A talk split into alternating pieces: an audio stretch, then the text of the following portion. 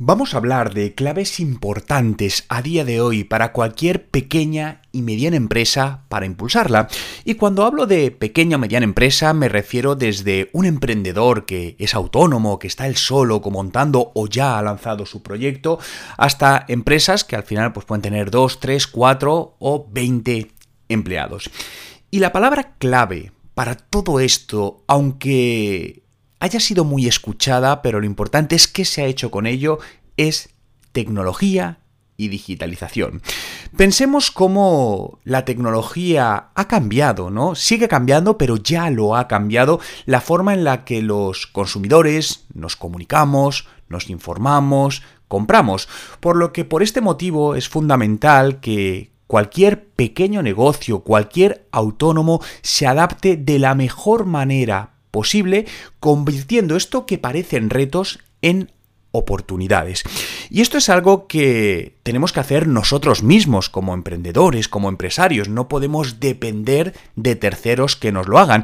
¿Y por qué os digo esto? Porque sigo viendo todavía cómo muchas pequeñas empresas de alguna manera rehuyen de esto y lo externalizan. Dicen, no, bueno, tengo una agencia que me lo lleva. No la digitalización, el cambio de paradigma de la tecnología en un negocio depende de la cabeza que lidera el negocio, ya sea el dueño, el CEO, el director general o tú mismo porque eh, trabajas en tu propio proyecto y, y eres tú solo. Y este proceso de digitalización además te va a dar nuevas oportunidades y la creación de nuevas líneas de negocio para que puedas mejorar los ingresos, mejorar la rentabilidad y ahorrar tiempo y dinero. Por lo que lo primero es saber qué pasos debemos seguir para hacer esto correctamente. Y aquí te haría la pregunta de, oye, ¿consideras que tu negocio se ha digitalizado y se está digitalizando correctamente? Si la respuesta es que sí, dices, oye Juan, pues yo creo que lo tengo todo hecho perfecto, y estoy digitalizado. Bueno, aún así te diría que escuchases este podcast porque lo mismo te surge alguna idea que no estás haciendo. Si no lo estás haciendo, crees que tienes carencias, te va a ser de mucha utilidad dar un paso para atrás, ver estos nueve puntos que vamos a, a profundizar y volver a rehacerlos. Fijaos, el primer punto es eh, evaluar el contexto y la situación de, la empresa. Lo primero que debemos hacer es una evaluación, una auditoría del contexto en el que está nuestro negocio. Y me vale para negocios físicos o para negocios digitales. Si tienes un negocio físico, no sé, una peluquería en una zona determinada de una ciudad, haz una evaluación del contexto que tienes alrededor. Si es un negocio digital tendrás también un contexto de, competencia. Fijaos que ahora mismo el contexto que me estoy encontrando con las empresas que se acercan a mí para, para que les ayude y cuando les pregunto, oye, ¿cuáles son tus desafíos principales?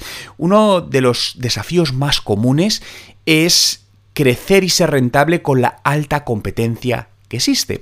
Porque a día de hoy hay mucho más competencia, me atrevo a decir, en prácticamente todos los sectores de la que había hace 10 años y mucho más de la que había hace 20 años. La razón principal es que la tecnología ha quitado muchas barreras de entrada.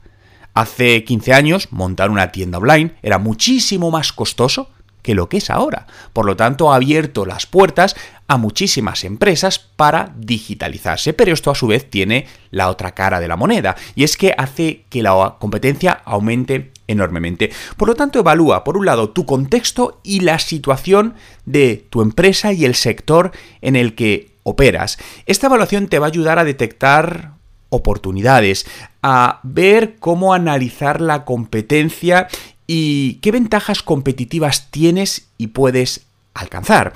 Fijaos un proyecto en el que estoy trabajando. Por daros ideas, ¿eh? si tenéis temas de, venta online de e-commerce, eh, esto es un proyecto con un e-commerce, es generar un e-commerce en WhatsApp. WhatsApp ya lo permite. WhatsApp tiene una línea que, bueno, tiene una conexión que es el API de WhatsApp Business que te permite directamente poder subir todo tu catálogo de productos a WhatsApp y que el usuario incluso pueda hacer la compra dentro. Bien, esto es un proyecto que mm, si tenéis WhatsApp Business veréis que hay, un catálogo, pero esto va más allá, ¿vale? Estos son herramientas que permiten hacer integraciones muchísimo más completas, con vinculación con estocaje, etcétera, etcétera. Y esto es algo que considero que puede hacer crecer mucho las ventas. Por lo tanto, esto podría ser un contexto y una situación concreta de una empresa. Segundo punto, conocer a tu audiencia digital, porque en muchos casos podemos diferenciar una audiencia no digital de una audiencia digital. En algunos casos sí, en otros eh, no. Pero debemos entender qué motivaciones son las que mueven a nuestros clientes a comprar nuestros productos o nuestros servicios. Y esta es la clave. Cuando te digo las motivaciones, es importante que sepas, sí, si son hombres o mujeres, si de ciudad o de extrarradio, si tienen una edad o tienen otra. Pero realmente, lo más importante es conocer esas motivaciones. ¿Qué motiva a alguien a acercarse a mi negocio, a contratar o a comprar mi producto o servicio? Porque en cuanto sabes esas motivaciones, puedes entender mucho mejor, trabajar mucho mejor tu discurso de ventas sea por teléfono, sea por email, eh, sea digital o sea en persona. Porque al final vas a poder tocar esa parte emocional. Recordemos que la mayor parte de compras son emocionales, no racionales. Por lo que entendiendo este punto podrás mejorar, obviamente, cómo generas y aumentar tus ventas. El tercer punto es detectar cuáles son para ti esos canales de comunicación más, más idóneos, ¿no? Eh, dentro de nuestra estrategia digital, aquello que sirvan para llegar a nuestro público objetivo y priorizarlos. Las dos cosas, porque puede que detectes que hay cinco que son interesantes, cinco canales, pero también digas, oye Juan, pero es que ahora mismo yo no dispongo de tiempo, estoy hasta arriba y como no tengo tiempo ni recursos para gestionar adecuadamente cinco canales. No pasa nada, priorízalos. ¿Cuál es el primero? Métete con el primero. Bien, dices, oye, es que hay cuatro que estoy desperdiciando. Sí, pero no vamos nunca a poder aprovechar el 100% de los recursos, tenemos que ser sinceros. Ahora bien, si es mejor aprovechar el 100% de un recurso que no solo el 10% de muchos recursos. Bien, por lo que céntrate, prioriza qué canal o canales puedes gestionar, puedes trabajar, puedes manejar y son donde están de manera recurrente esos potenciales clientes con los cuales puedes comunicarte. El cuarto punto es tener claro ese esa guía, ¿no? De canales, ese, llamémoslo más conocido, plan de marketing digital, ¿no? Planifica qué necesitas para llegar a esos objetivos que, tienes en mente o que tienes escritos para, para tu negocio o, proyecto. En esta parte, pues probablemente necesites pues, crear contenido para las redes sociales, para, para tu web, eh, necesitarás hacer correos electrónicos, email marketing. Bien, ¿cómo vas a hacer todo esto? ¿Quién lo va a hacer? ¿Qué herramientas vas a usar? Haz una planificación lo más detallada que te sea posible. El quinto punto es implementa, si todavía no lo tienes, un CRM. Y esta parte es de las más importantes, te diría que es de los puntos más importantes. Y me sigue sorprendiendo todavía muchísimos negocios, muchísimos que no tienen CRM. Estoy particularizando en España. Muchísimos. E incluso algunos de ellos, o muchos de ellos, con grandes facturaciones pero no tienen CRM. Tienen, al final, ¿qué significa no tener CRM? Significa tener los datos de sus clientes desperdigados, no sincronizados, silos de información. Y eso, traducido al lenguaje de un negocio, es pérdida de oportunidades, caída de ventas y pérdida de rentabilidad.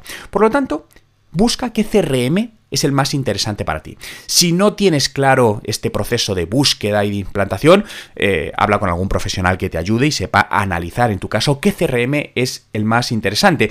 Pero esta herramienta te va a permitir obtener y almacenar toda la información de tu negocio, de tus clientes y la relación que hay entre ellos en una única plataforma, evitando esos silos de información, evitando pérdida de información relevante. Y al centralizar todo esto en una misma base de datos vas a poder disponer de estadísticas mucho más precisas, mucho más alineadas, que te no solo te van a ahorrar muchísimo tiempo y muchísimo dinero, sino que vas a ver cómo puedes mejorar los distintos indicadores más importantes en tu negocio.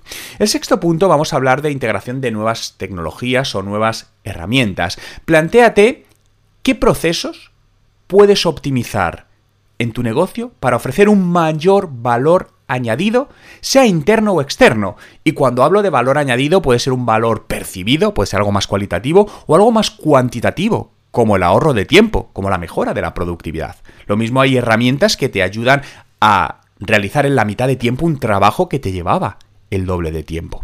Creo que lo comenté en un podcast de la semana pasada, donde mm, acabé un, bueno, un proyecto de auditoría y de estrategia de, de, una empresa y, al final, con ciertas herramientas vieron, iban a contratar a una persona con el coste que yo implicaba y, y, les suponía un gran esfuerzo, realmente, ¿no? No les venía bien en este momento y vieron que con esta herramienta podían realmente prescindir de esa contratación.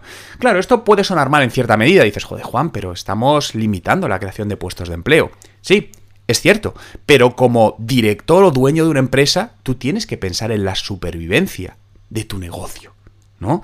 Entonces, esto es lo que en este caso era mi trabajo, oye, ayudarles a conseguir sus objetivos de negocio sobreviviendo y consiguiendo los mejores resultados. Y en este caso había herramientas que les permitían hacer esto de una manera mucho más efectiva y eficiente. Lo que me lleva al siguiente punto, que es la parte de automatización. Encuentra esas soluciones, esas herramientas que automaticen y hagan que hagan de forma más eficiente el desempeño de ciertos procesos o labores más rutinarias.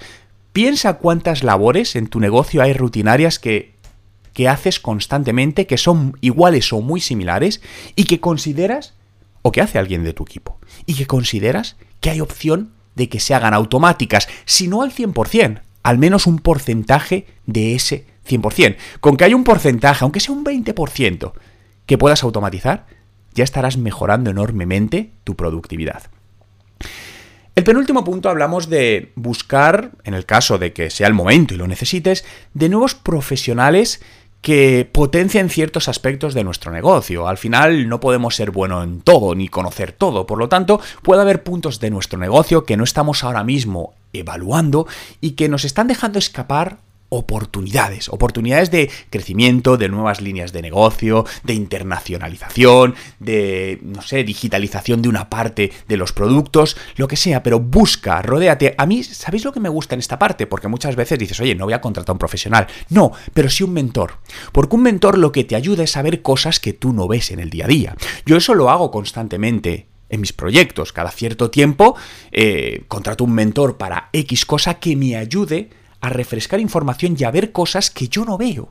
Y eso es lo que me refiero con incorporar nuevos especialistas. No te quiero decir con que lo tengas en el día a día en tu empresa, sino que, oye, pueden ser sesiones puntuales cada X tiempo que te ayuden a ver más allá de lo que tú estás viendo en tu día a día, porque al final estás dentro del negocio y te falta esa vista de águila, ¿no? Al final pensemos en un águila que está volando muy alto. El águila es capaz de ver toda eh, una parte más global que, pues no sé, el zorro que está en el suelo, que al final tiene una visión mucho más local. Y el último punto es la formación. La formación continua para ti como, como director, CEO, emprendedor, dueño de la empresa y para tu equipo. Al final es necesario estar mejorando, enriqueciendo constantemente las capacidades, las actitudes de todas las personas que aportan valor en tu proyecto para poder estar actualizados y seguir siendo competentes. Recuerda que si quieres más documentos, información, ebooks sobre cómo mejorar los resultados de tu negocio a través de la tecnología, de herramientas digitales, del marketing en Internet, en mi web juanmerodio.com encontrarás todo lo que necesitas.